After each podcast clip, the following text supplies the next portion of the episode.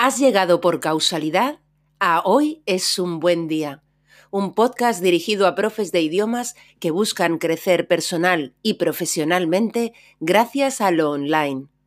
Aquí, Lola Gamboa compartirá tips, estrategias e inspiración para que logres crear un trabajo a tu medida que te permita vivir bien de tu pasión docente, desde cualquier lugar y sin intermediarios.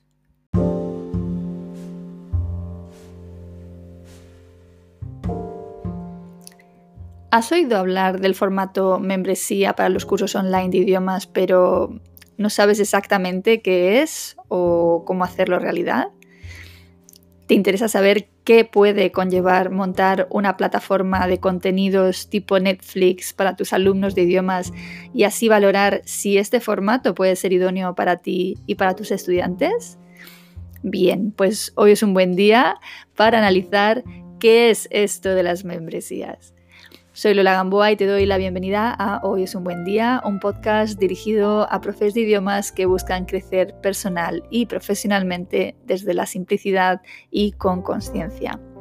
Antes de empezar, quiero decirte que el próximo 13 de marzo volveré a ofrecer mi webinario para profes de idiomas que quieren hacer una transición inteligente hacia lo online, superando el formato de las clases one-to-one para vivir bien de su pasión docente desde cualquier parte del mundo y sin academias ni intermediarios. Si no has estado en ninguna de las dos ediciones anteriores, te aconsejo que no te lo pierdas. Comparto muchísima información interesante y la excelente acogida que tuvo en, anteriores, en las anteriores ediciones fue precisamente lo que me motivó a iniciar un programa para ayudar a otros profes de idiomas a montar su negocio online.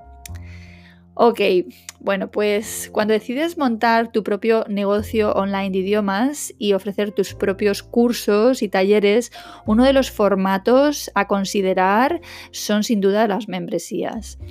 Crear una membresía de idiomas puede funcionarte muy bien, entre otras cosas, para tener ingresos recurrentes, es decir, todos los meses. Ofertar a tus alumnos una especie de Netflix de los idiomas a cambio de una cuota muy razonable cada mes es un modelo de negocio que puede ser muy beneficioso tanto para ti como para tus alumnos. Ellos acceden a contenidos exclusivos que les interesan, tú cobras por ello mes a mes. Pero ojo, crear una membresía es exigente. Es exigente en cuanto a la creación de contenidos y es exigente en cuanto a la gestión de una comunidad. Y esto es muy importante que lo tengas en cuenta. Yo misma tengo una membresía para alumnos de inglés jurídico.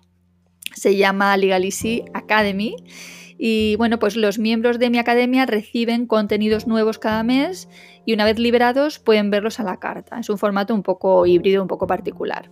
Pero bueno, no quiero adelantarme en esta guía que he preparado para este episodio. Vamos a repasar juntos cosas básicas que necesitas saber para empezar a considerar este formato para ti y para tus alumnos de idiomas.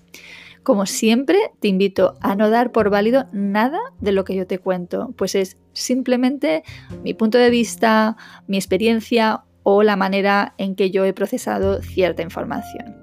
Así que, venga, vamos con, las preguntas que creo que puedes estarte formulando. En primer lugar, ¿qué es una membresía de idiomas? Vuelvo al ejemplo archiconocido de Netflix que sigue precisamente un modelo de suscripción mensual. Es decir, tú pagas una cuota mes a mes y a cambio tienes acceso a sus contenidos. Los puedes ver a la carta y además en Netflix hay una renovación constante de contenidos, ¿no? Nuevas series, nuevas películas. Algo parecido, no en cuanto a la renovación constante, pero sí en cuanto al modelo de suscripción mensual, pasa con el gimnasio, ¿vale? Tú pagas tu mensualidad y tienes acceso a sus instalaciones y a todas sus clases y bueno, pues si hay alguna novedad en el gimnasio, pues también. Diría que realmente mm, todo el que se dedica a la formación online, sea de idiomas o no, puede montar una membresía. Y te voy a poner unos ejemplos. Mi amiga Venus Sanz, ella es profesora de cocina vegana y tiene su club del menú saludable.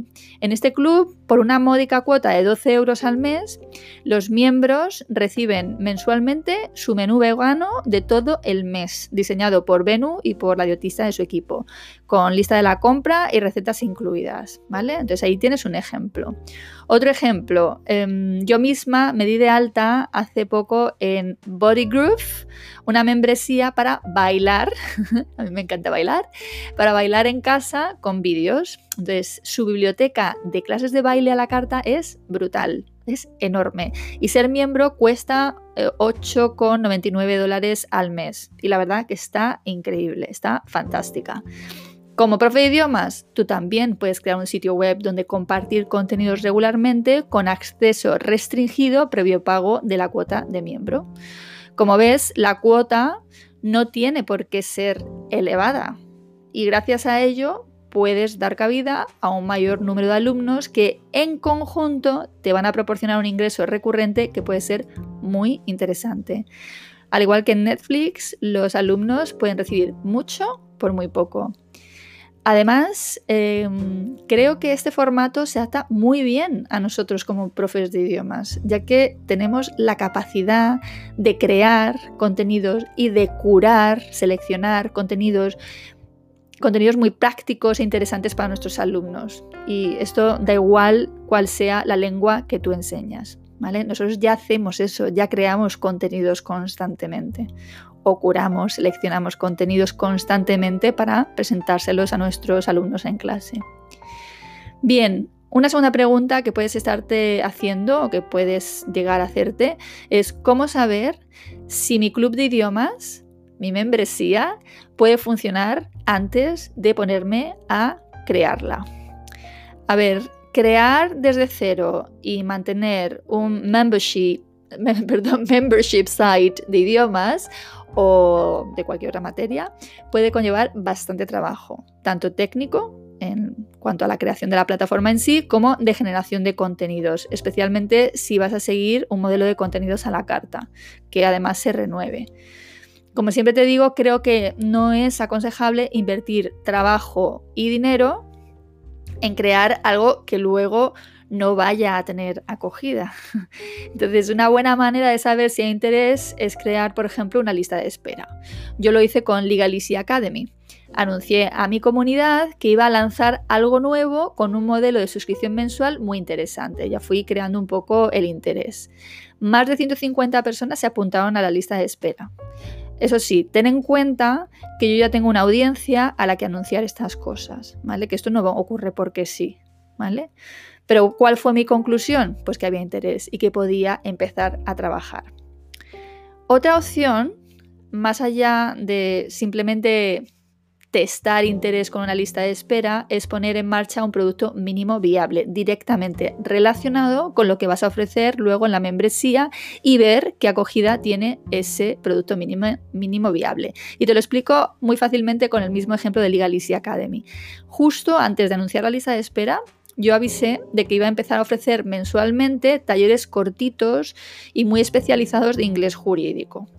Quería comprobar si el formato de taller online intensivo de solo tres o cuatro horas de duración y centrado en una rama muy específica del derecho podía tener buena acogida entre mis, eh, bueno, mis seguidores, mi comunidad. Y entonces lancé un primer taller por 49 euros para ver la respuesta.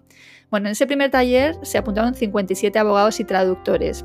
Y eso fue en solo dos semanas. De hecho, corté la matrícula porque me asusté. no sabía, digo, se me va a caer la plataforma, no sé. ¿Vale? Además, el taller se impartía en directo, me asusté. Entonces corté. Con 57 me pareció más que suficiente. Y además, su feedback tras el taller fue impresionante. Este fue mi producto mínimo viable, el que me demostró que el formato ese de taller cortito, intensivo de 3-4 horas funcionaba. ¿Ok? Bien, otra pregunta que te puedes hacer es ¿qué tipo de membresía de idiomas puedo crear? Y bueno, pues aquí la imaginación al poder. Tú creas tu propia membresía, tú decides cómo va a ser.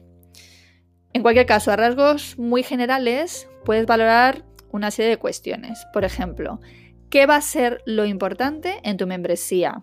¿Qué va a ser? Los contenidos formativos, el acceso a ti, la pertenencia a una comunidad y la interacción con los miembros, la producción por parte de los alumnos, por ejemplo, con un Writing Lab, un laboratorio de escritura, alcanzar unos resultados, por ejemplo, la preparación de un examen oficial, ¿vale? Bueno, pues ahí largo etcétera. Son algunas de las opciones que he pensado. Luego, otra, otra cuestión es qué formato vas a emplear. Puedes emplear el formato de contenido a la carta, tipo Netflix, eh, contenido que se va activando cada mes, que es el que yo sigo, énfasis en la interacción y la comunidad y no en el contenido o no tanto en el contenido que tú creas. Otra posibilidad que se me ocurre es el coaching de idiomas o en definitiva un formato híbrido que combine varios modelos de los anteriores u otros que puedas pensar. Para decidir, puedes preguntarte, ¿cómo puedo yo ayudar mejor a mis alumnos a lograr progresos en el área que necesitan? ¿Cuál es mi capacidad para crear contenidos regularmente. Y esto es súper importante. ¿Cuánto apoyo puedo yo proporcionar? ¿Cuál es la disponibilidad de mis alumnos? A veces les queremos dar mucho, pero ellos no tienen capacidad para consumir ese contenido y esto a veces tiene un efecto contraproducente como de, agobio, ¿no? de no estoy haciendo lo que debería. Bien, para que te hagas una idea, en Legal Easy Academy ofrezco un taller mensual durante 12 meses. Es decir, cada mes un nuevo taller. Mientras se es miembro de la academia, el alumno tiene acceso a todo lo liberado, a la carta. ¿vale?